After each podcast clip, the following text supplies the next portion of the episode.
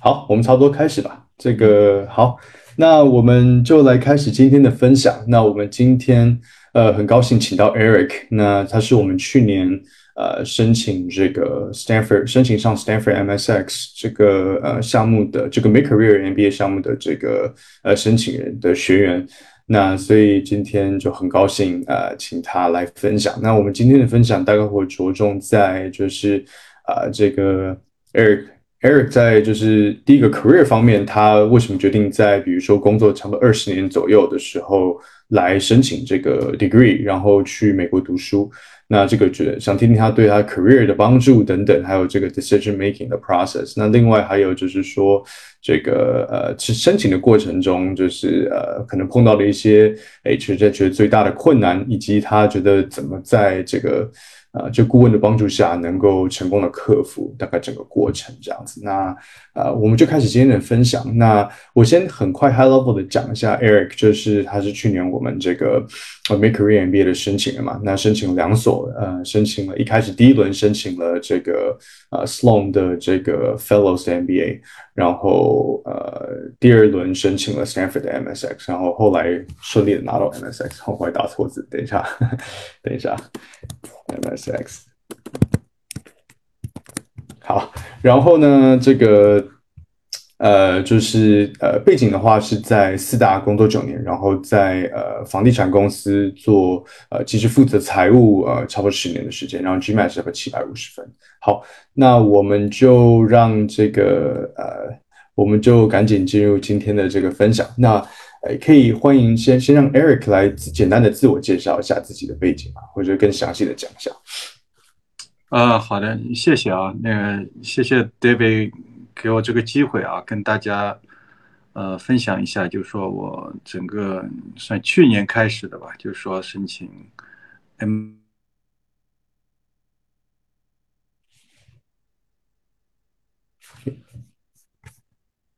好像有点卡。嗯，蛮平的啦，就是嗯，呃，因为呃，如果说从那个我的大呃毕业的这个大学本科是吧，国内的这个本科到那个呃四大的这个九年的工作经验，再到那个房地产公司的这个财务负责人这个角色，那特别是就是说我的这个工作年限达到那个十九年、二十年的这么一个。呃，年数其实这些可能，呃，特别是我的这个工作年限，我我觉得可能是一个劣势了，就是说，因为时间已经太长了。那么我相信，就是说，今天到这个这个这个 room 里面来的这个大部分的人的这个硬件的条件，可能是比我都要好的。其实今天我觉得，呃，其中一个主题我想说的就是。呃，如果我都能做成的话，我相信，在这个这个 video room 里面的大部分的人都应该能够能够做到吧？那这是个是第一个我想说的。那第二个呢，我想说的其实也是，呃，包括 David 还有 Emma 吧，Emma 是我的那个贴身的一个，呃，算是教练吧，就是因为我算是整个申请这一轮当中的一个运动员吧。那么我有个顾问叫艾玛，他是我的这个贴身的教练。那 David 呢是算总教练吧，对吧？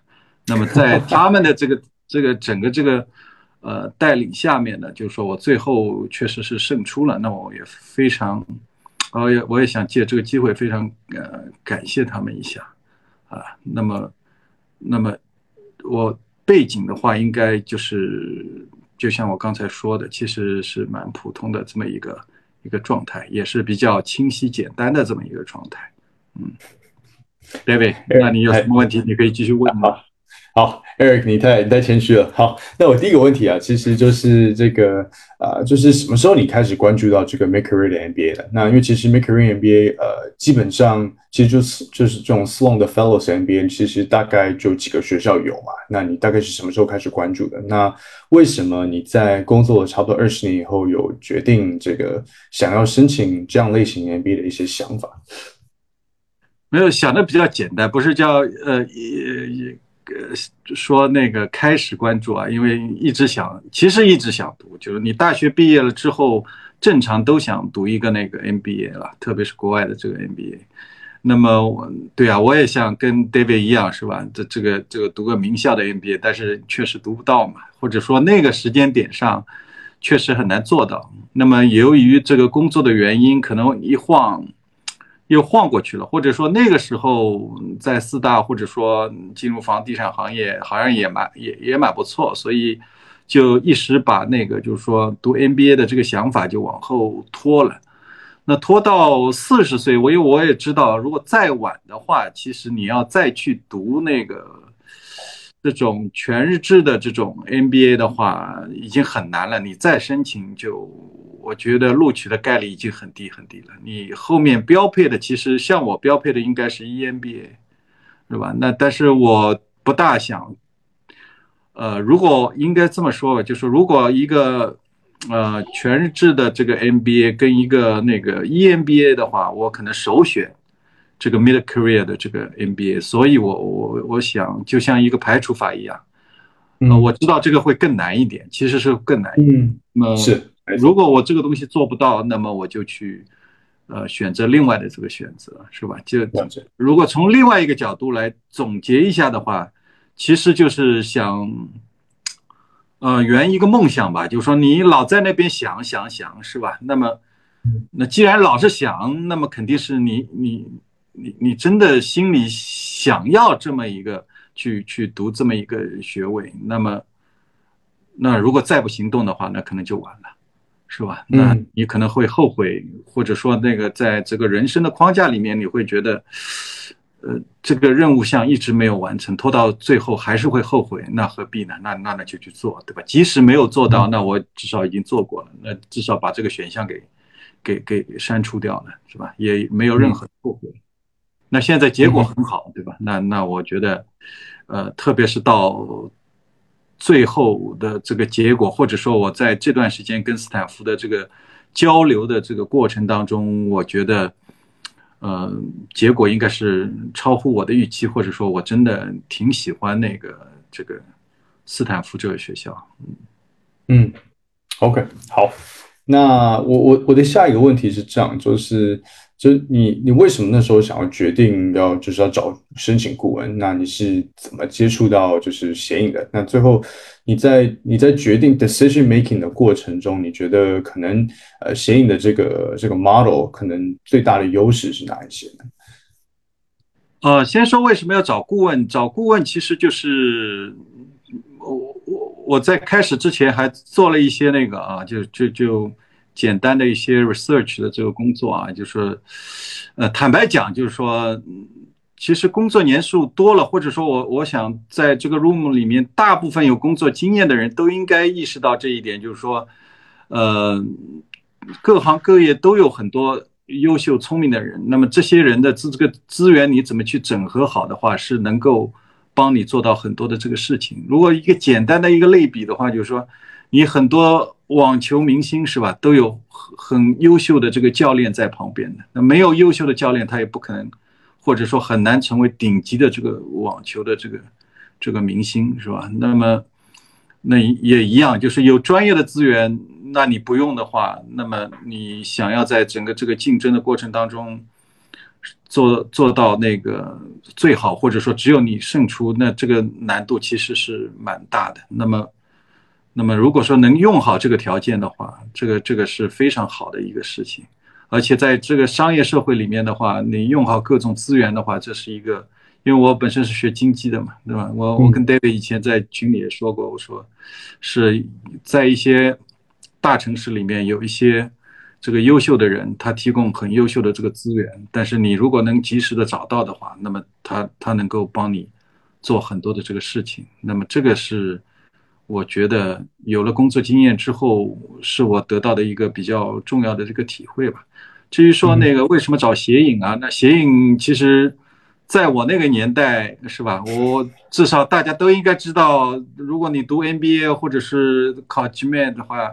肯定有一个网站，你应该是知道的。虽然我不提啊，我也不想提，但是我相信你肯定知道的。那他，呃，也有很多，他以这个谐音为为这个名字或者代号吧，写了很多的这种 GMAT 的这种总结。我接触到的是 GMAT 的这种总结，是吧？那么我申请的这个这个，呃，商学院的话，或者说那个 MBA，或者是那个这个这个。MSX program 的话，那整个这个商学院的话，因为行业协议应该主打是这个方向的吧，因为你必须专业的专攻某一个方向的话，那么这个肯定是是非常要重要的，因为不然的话，你就像你很多外面什么都做的话，那可能很难去做到一个一个极致嘛，没错。那那至于说那个。选错的话，代价也很大的嘛。你损失的不仅仅是钱嘛，关键是时间也浪费了，对吧？你再回过头来再去做的话，你你很难再回头了，是吧？嗯啊，至于说这个模式的话，我我本来没期望那么多，就是我本来是期望就是说，哎，行，就是说就是。呃，本身就是比较专业，那么不仅是他有一个专业的圈子，或者说就像 David 这样专业的这个这个人本身就是名校毕业，那么他有很多经验可以介绍，是吧？我仅仅限于指望这些了，但是我没料到就是说，呃，有有有一个模式是确实是出乎我意料，因为我我一开始主打的是 MIT，是吧？那么那么 David 给我介绍了一个 MIT 的那个。MBA 的这个这个现在已经毕业的这个这个 Emma 是吧？是我的前面提到的我的贴身的这个顾问或者说教练。当时我蛮震撼的，我说我没指望到这一点，有一个人呃专门呃指定给我的一个一个一个教练去帮我做，而且是是吧？MIT 也是顶级的嘛，这个这个那至少他在的话。你整个大方向不会出问题，然后你你很多细节的这个问题，他也会帮你指出来，是吧？那这样的话，就是你你基本上不用太发愁，就是说你走错了这个方向嘛。嗯嗯，对。而且我觉得这到时候我们会接下来会分享，我觉得最 surprise，可能最令你 surprise 的是。呃，Emma 这么忙，但是她多就是非常愿意，我就是为为学员花时间这件事情，我觉得这个到时候可以分享一下。就是呃，下一个问题，其实我想想大概听你讲，呃，跟大家分享一下吧，就是你大概申请的整个流程和。大概时间线的安排，那时候去年是怎么安排的？然后你可能大概每个环节啦，像比如说你的人生故事啦，然后讨论你的这个未来 career 的方向，以及呃真正在 SA 这方面，大概花了每个环节大概花的时间是怎么样？呃，我我我觉得那个吧，这个这个呃，这我简单讲一讲，就是，但是我重点我觉得各位还是抓紧吧，因为我花的时间还是挺长的。就是你首先得，呃，那个 GMAT 搞定，托福搞定，两个考试搞搞的话，基本上半年你可能就过了啊。我我没那么聪明啊，就是那半年时间，呃，已经挺累了。然后我记得当时我是九月份找找那个 David 是吧？我我准备是，其实我觉得这个时间已经蛮早了，因为我知道 M 第一轮的。应该是第一轮的那个 deadline 是一月五号嘛？我想有三个月嘛，考试已经结束了是吧？那么写写几篇那个材料，我就一个学校的话，或者说我我打算是主打两个学校的话，那完全时间是充足的嘛。但是 David 当时跟我说，啊，你就申请一个吧，是吧？那另外一个可能是要到第二轮了，是吧？那我当时蛮惊讶的，但是。那事后的这个也也是证明，就是说可能只能只能顾得上一个了，是吧？九月份你人生故事写一个月，然后到十月份了，十月份开始这个 essay 马上要写，那么差不多也花了一个一个多月，然后还有一些零零散散的一些 essay 再写一写的话，好，那基本上又一个月多。那赶到那个一月五号交的话，又赶上国庆节，基本上时间，呃，节奏我们都是把控好的。基本上一个学校的话，基本上，呃，蛮紧张的，有条不紊的赶上，但是没有任何的时间为第二个学校准备了。第二个学校。最佳状态是应该是，也是申请第一轮，但是已经没有时间了，只能申请第二轮，对吧？你如果从那个，呃，想急切的想获得，好，现在可以了，好的，听到，好好，OK，perfect，好，那我们就继续，那这个就是在在对，就你刚刚讲到，其实就是第一轮的时候你就申请了这个。呃，第一轮的时候你就申请了嗯 MIT Sloan 嘛，那因为你签约的比较晚，然后所以这个就只赶上了 MIT。那第二轮，然后 MIT 结果出呃，就是我们后后来快要出来的时候，就你一开始先拿到了面试嘛，然后后来我们就开始准备面试，对不对？然后后来呃，我们就陆续开始准备了这个 Sloan，呃，开始准备了 MIT，呃，这个 Stanford MSX 的第二轮这样子。那尤其在第一轮结果出来，发现面完试居然被拒了以后，然后我们就赶紧第二轮就就就写了嘛，对不对？大概是这样子，然后在一月五号交掉，大概是这样。对，好。那我们呃，大概下一个题目，我想听的大概就是呃，可以跟大家分享一下，就是从人生故事、卖点分析，还有像 career goal 的讨论，到后面这个 essay 的修改，还有面试的准备，你觉得？哪一个哪一个环节你觉得是你觉得最受帮助的？然后以及为什么？呃，如果说帮助比较大的话，可能也是也是最烦躁的啊，就或者说最最，呃，到后面有点无聊的，就是人生故事这一块啊。但是这这一块确实挺重要的，因为它需要把你的以前的这个经历梳理一遍。然后不仅是你自己清楚，然后呢，你的顾问这样的话也能清楚。那这样的话，在这个基础之上，可以把你的优点、缺点提炼出来。那最后链接到你的这个这个职业发展的这个目标，是吧？那这样的话，到最后形成你的 essay，它是一个其实是一个体系啦，因为。每一个环节都非常重要，但是基础是你的人生的这个经历跟故事，这个是没因为缺乏这个东西的话，你可能写出来的东西就不是真实的，或者说，呃，感染力不强。因为每个人的故事，我相信应该都可能不一样。但是你如果说，呃，不是你自己真实的这个东西，你是很难去在。在整个这个深情的过程当中，给给人留下一个非常深的这个印象。嗯嗯，OK，我我想问一下，就是你觉得你在写完人生故事，尤其让 Emma 呃很了解你以后，你觉得这个到后面写 essay 的这个环节的时候，呃，你觉得帮助最大的地方在哪？帮助最大的话，可能就是因为不认识的你的那个人可能。通过这个人生故事也了解了你，那么他才能对你的一些优势或者是劣势提出提出这个这个观点，不然的话，他很难去通过一个面谈或者说有限的这个信息来来来给你归纳你的那个优点优缺点。我觉得这个这个是这个很关键的一点。嗯，OK。对，这个啊，Emma 也在也在线上，就是他真的对他他真的很认真。好，那我们下一个部分就是呃，我想问一下，就是呃，你觉得在整个申请的过程中，哪些部分呃是两位顾问，就是像 Emma 和我，觉得给到你最大帮助的地方？这样子，那就是能不能分享一个比较详细的分享一个？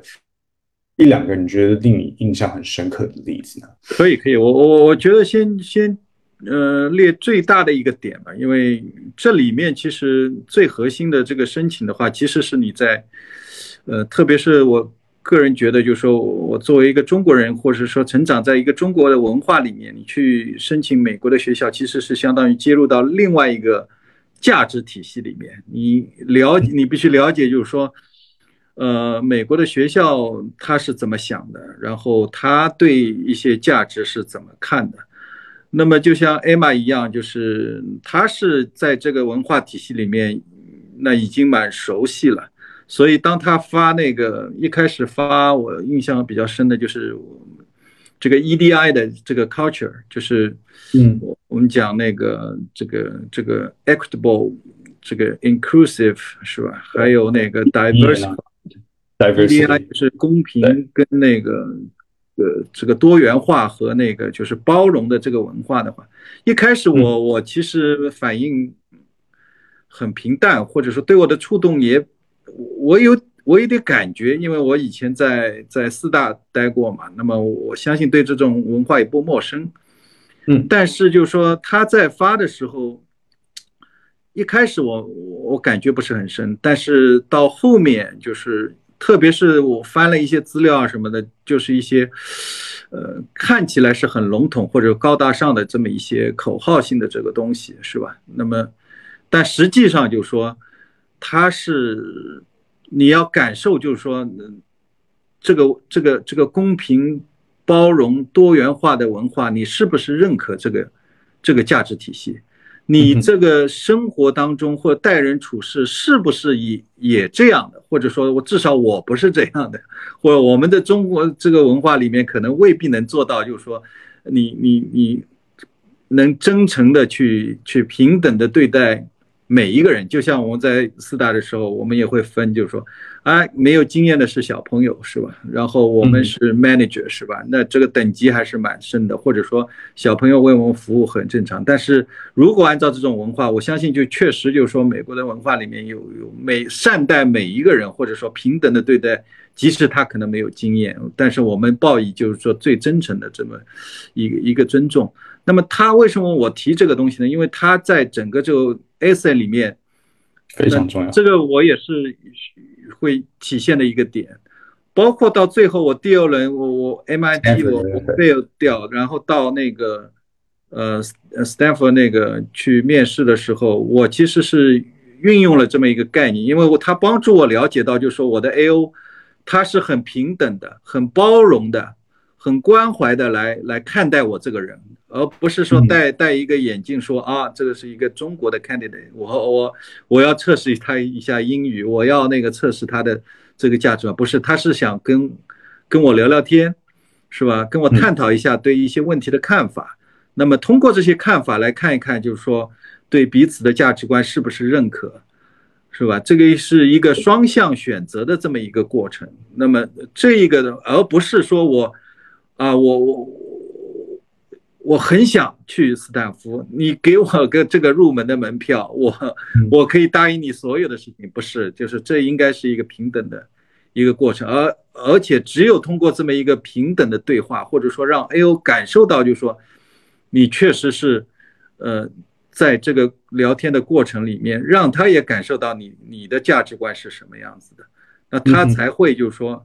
认同就是说啊，你在你各项其他的条件符合的这个情况下面，在我们的这个互动当中，就是说，哎，是是价值观很契合的状态下，那么他会才会才会很认可你。我记得我我在斯坦福的面试当中，是我的 A.O. 就是这么说的，就是当然我我当时是，呃，我们在 Emma 在我第二轮的这个。这个面试的过程当中的话，我们做了很多模拟。那么，嗯，呃，我也在设计了一个一一个题目，就是说去问的有一个是问问答的环节。我我主动，当然这个也是我们最大的这个弱项了，就是说在问答的这个环节里面，我提到过这么一个一个一个问题。我说，我说我们。我说我我我们我们作为一个我作为一个中国的一个一个一个申请者是吧？我我确实很喜欢这种文化是吧？我也是这么做的。那么想想看看斯坦福的那个，就是说对这种文化的看法。结果这个得到了非常好的响应，因为这也是他们最看重的这么一个东西。是，所以所以整个这个过程就变得就变得非常的这个这个这个我们怎么讲呢？就英文单词叫有有 chemistry 这个嗯这个出现了，就是有化学的反应出现，所以整个这个过程就很流畅了。那么这个一般人是很难想到的，就是说我我我也很难想到就会去提这个点，特别去注意这个点。但是如果在美国待的时间长的话，我感觉这一个点，特别是在最近我们经常讲政治正确啊或者怎么样子，就是嗯虽然是口号，但是它确实画已经画到了这个这个生活当中的方方面面了。对，嗯那么你你可能是要对这个价值观表示你是认可的还是不认可的，是吧？是通过你的这个谈话的这个内容怎么样，很很微妙的，或者说很很很巧妙的去表达出来了。我觉得这个是其实是很大的一个挑战的一个地方。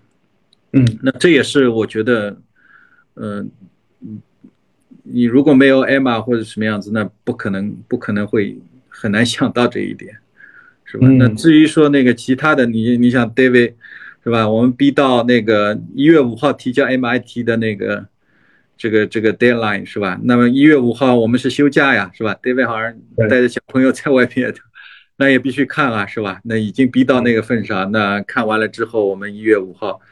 呃，这就在最后一天提交系统啊啊，这这个都都是，那正常不应该是这样，但是但是大家也能感受到，就是说但是大大部分人都是这样的，大家都是踩点的，对。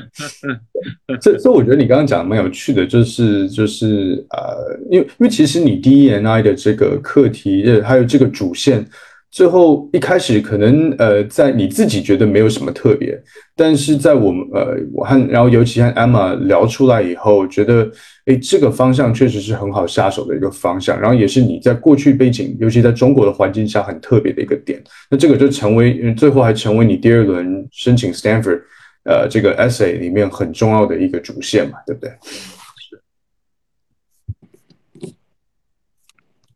好，那这个下一个题目呢，就是呃，想问一下，就是呃，你觉得 mid career 的 MBA 呃最需要关呃最需要注意的点是什么？申请这个 mid career MBA 最需要注意的点是什么？然后你觉得在申请里面，呃，就是你对你来说最大的挑战是什么？那以及这个你第一轮申请失败以后，你第二轮能够申请 Stanford 成功，最主要的因素是什么？啊，我觉得那个，嗯、你要申请这个 program 的那个需要注意的呢，就两部分吧。一部分就是说，是你准备所有的文书 essay，然后提交，按照要求去提交，包括那个考试的成绩。我觉得这个是应该是最常规的，也是大家比较熟悉的，是吧？这个也不多说了。那么这肯定都挺重要。那另外一个呢，就是面试。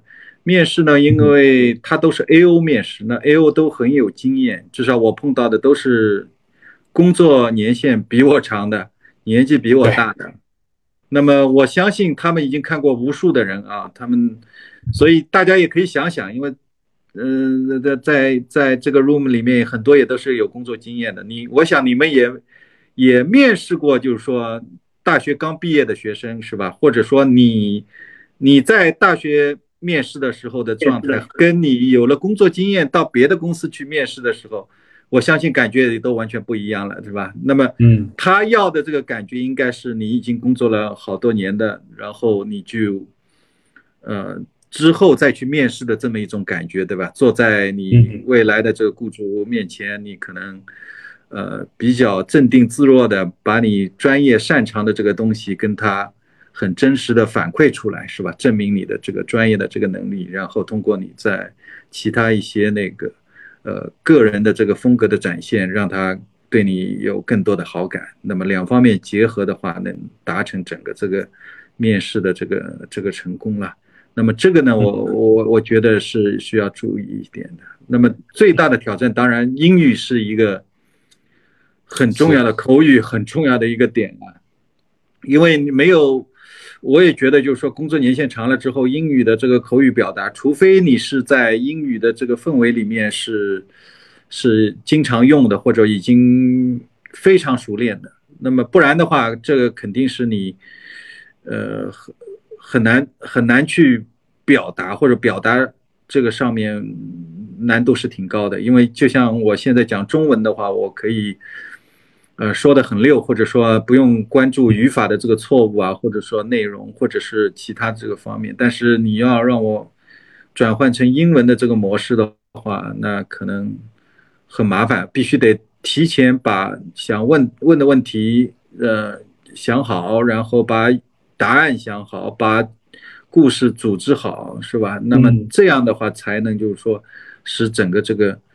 呃，面试进行的比较顺利，而且我个人觉得这个是极其重要的，是最大的挑战，但是也是最需要、最需要准备的。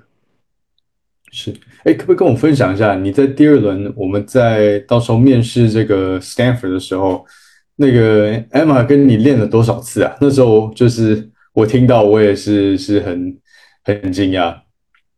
次肯定很多次，就是那那那。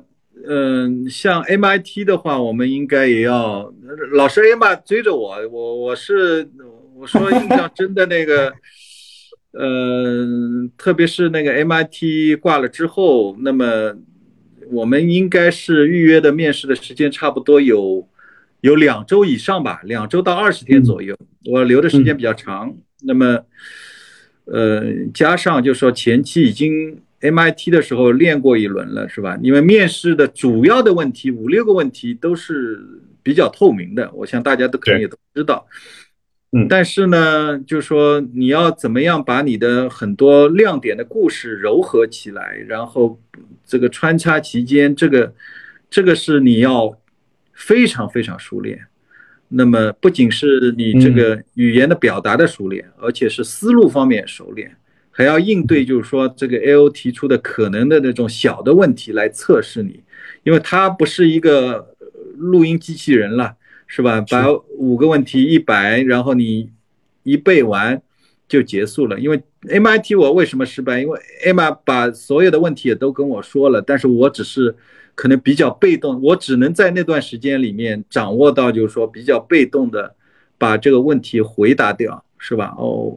嗯，但是很难做到，就是说，按照我的这个节奏，或者说能够引导到那个我的 A O，嗯，去去去按照我的这个节奏走，那么到这种程度的话，那么就就整个面试就比较顺畅了。那在斯坦福的这个环节里面，那 Emma 追着我，我说我我先把内容背熟吧。那那前面。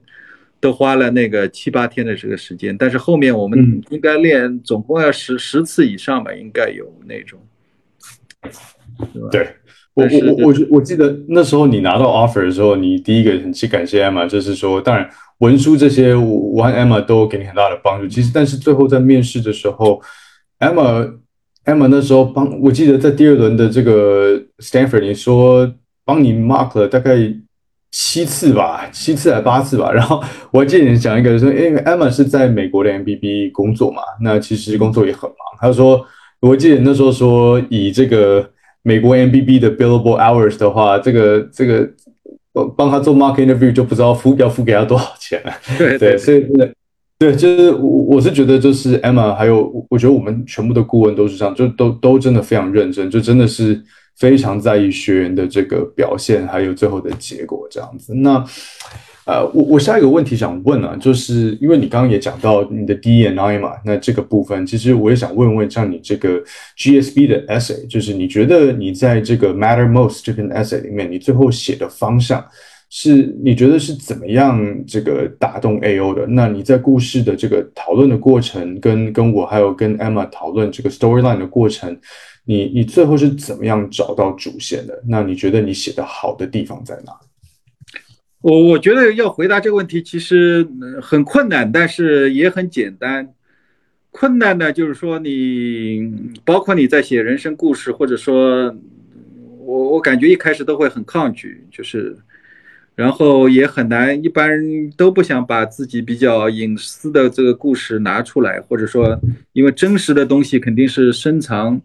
内心的一些一些经历了，那么特别是工作年限长了之后，我也不习惯去去分享这些东西，所以很难去去拿出来。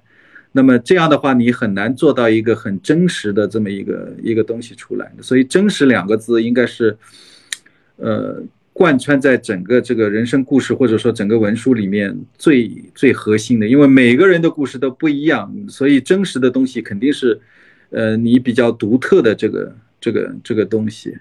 是吧？那这个是应该是最难的。那如果说最简单的话，也是，就是说，你如果真实的面对自己的这个感受，然后把自己真实的这个经历拿出来，然后跟那个你的顾问讨论的话，我我觉得这个过程会比较顺畅一点，因为真实的东西是摆在那边，即使看的人也知道，哦，那可能是你真实的这个东西。那么其实就。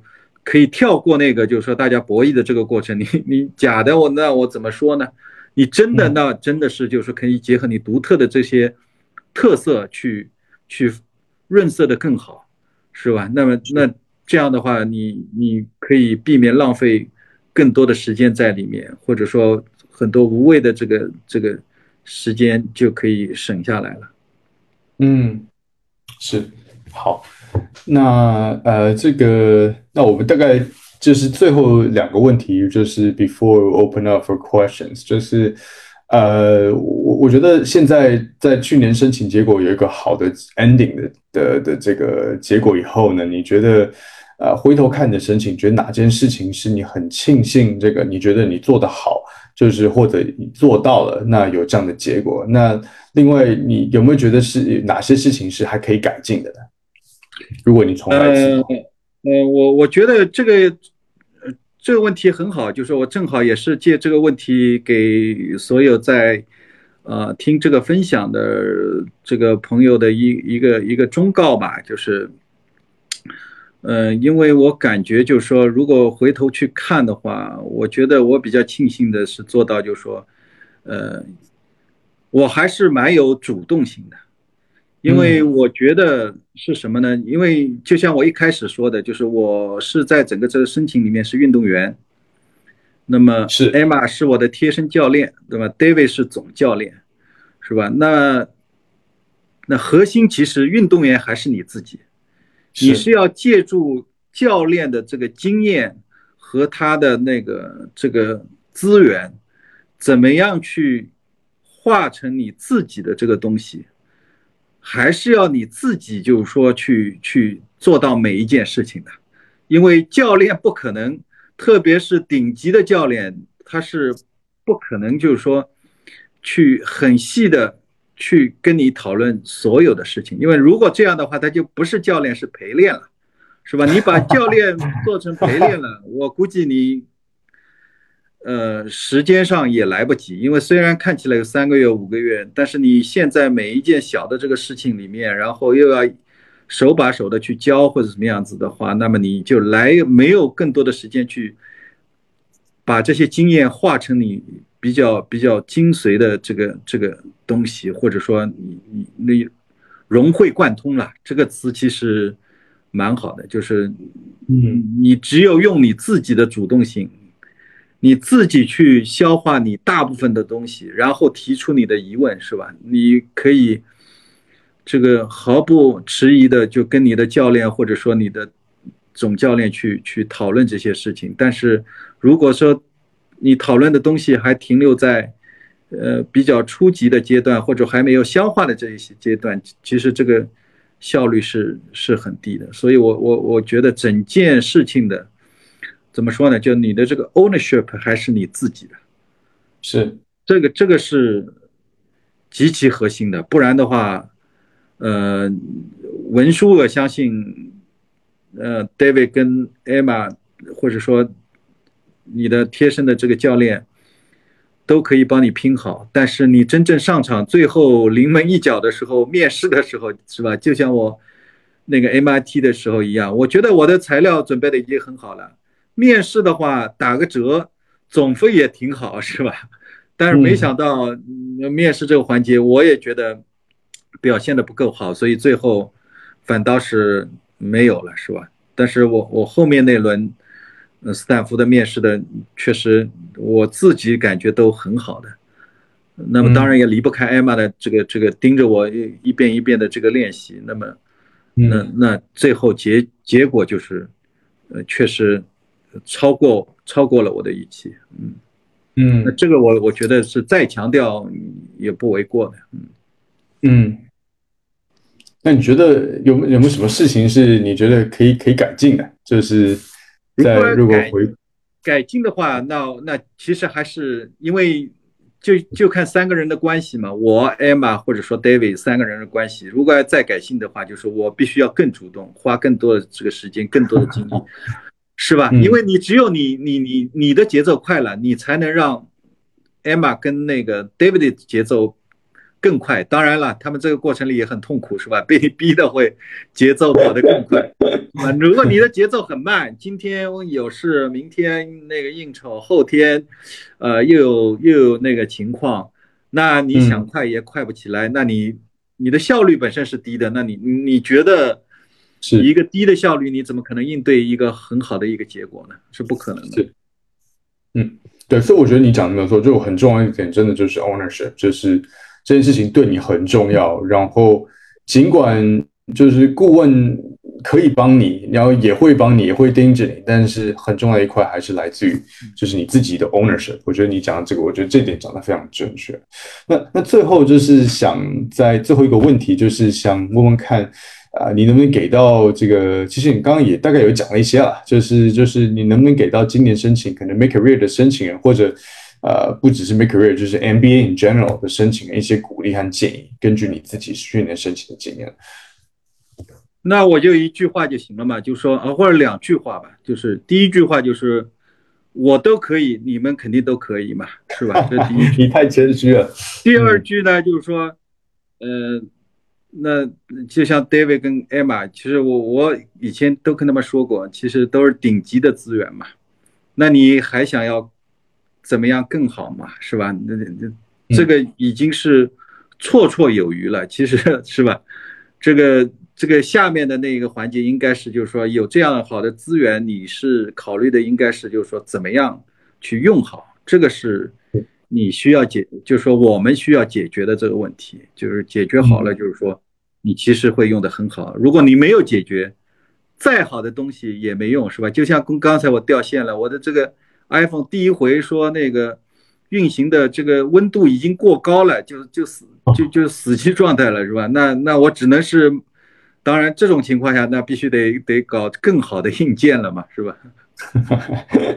这个很简单，真的很简单，就就嗯，呃，Eric 其实他真的很谦虚啊，是是说这这这真的 Eric 非常的优秀。那我我刚刚 Emma 也在这个群里面有讲啊，就是他真的最。appreciate 这个 Eric 这位学员的，就是他真的非常的主动，然后非常有领导和 ownership。我觉得这个是，呃，不管在他的工作中还是在呃申请的过程中，都展现的非常非常的淋漓尽致的。那今天真的很谢谢 Eric 花时间来跟我们分享。我知道你还在还在这个出差，那谢谢你花拨时间。那也谢谢 Emma。呃，这个今天呃还就是身为顾问，我们分享之后也来上来听，然后还帮忙回答问题，真的很谢谢你。